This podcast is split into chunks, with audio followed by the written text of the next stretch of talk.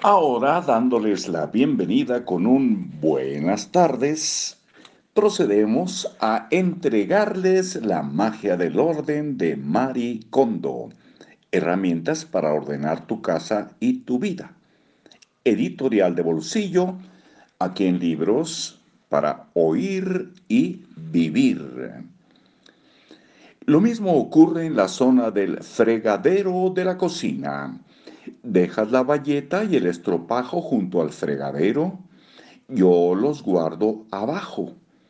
El secreto es asegurarse de que la bayeta esté totalmente seca. Mucha gente la deja en un estante de alambre con ventosas que se adhiere al fregadero.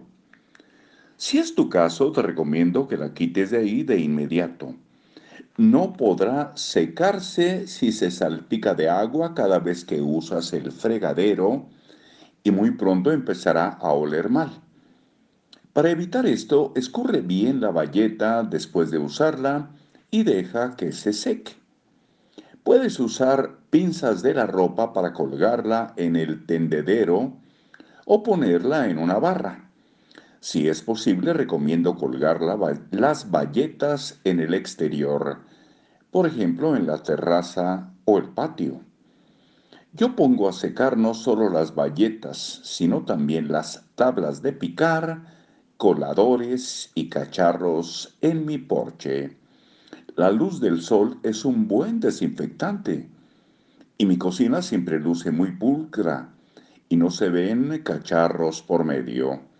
Cuando los lavo pongo todos los cacharros en un cuenco o escurridor grande y los dejo secar en el porche. Puedo lavarlos por la mañana y dejarlos fuera. Dependerá del clima y de la zona donde vivas para que este método sea adecuado. Bueno, tenemos que reconocer que muchas de las palabras son de origen español, bayetas, por ejemplo, y algunos otros pero bueno, cada quien buscará el significado por su cuenta.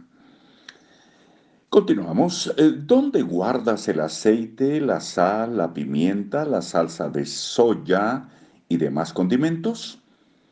Mucha gente lo hace junto a los fogones porque quiere tenerlos a mano. Si es tu caso, espero que los rescates ahora mismo. Por un lado, la encimera de la cocina es para cocinar, no para guardar cosas. En particular, el espacio de la encimera al fuego está expuesto a salpicaduras de comida y aceite, y las especias que se guardan ahí suelen quedar pegajosas por la grasa.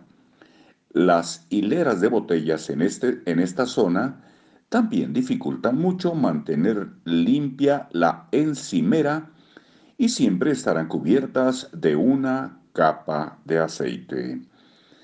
Mañana continuamos con este tema que ya está por finalizar para ver si asumimos algo de algo financiero, sencillo, fácil de entender. Ya veremos. En el camino haremos la decisión. Por lo pronto, gracias. Que estén muy bien y muy buenas tardes.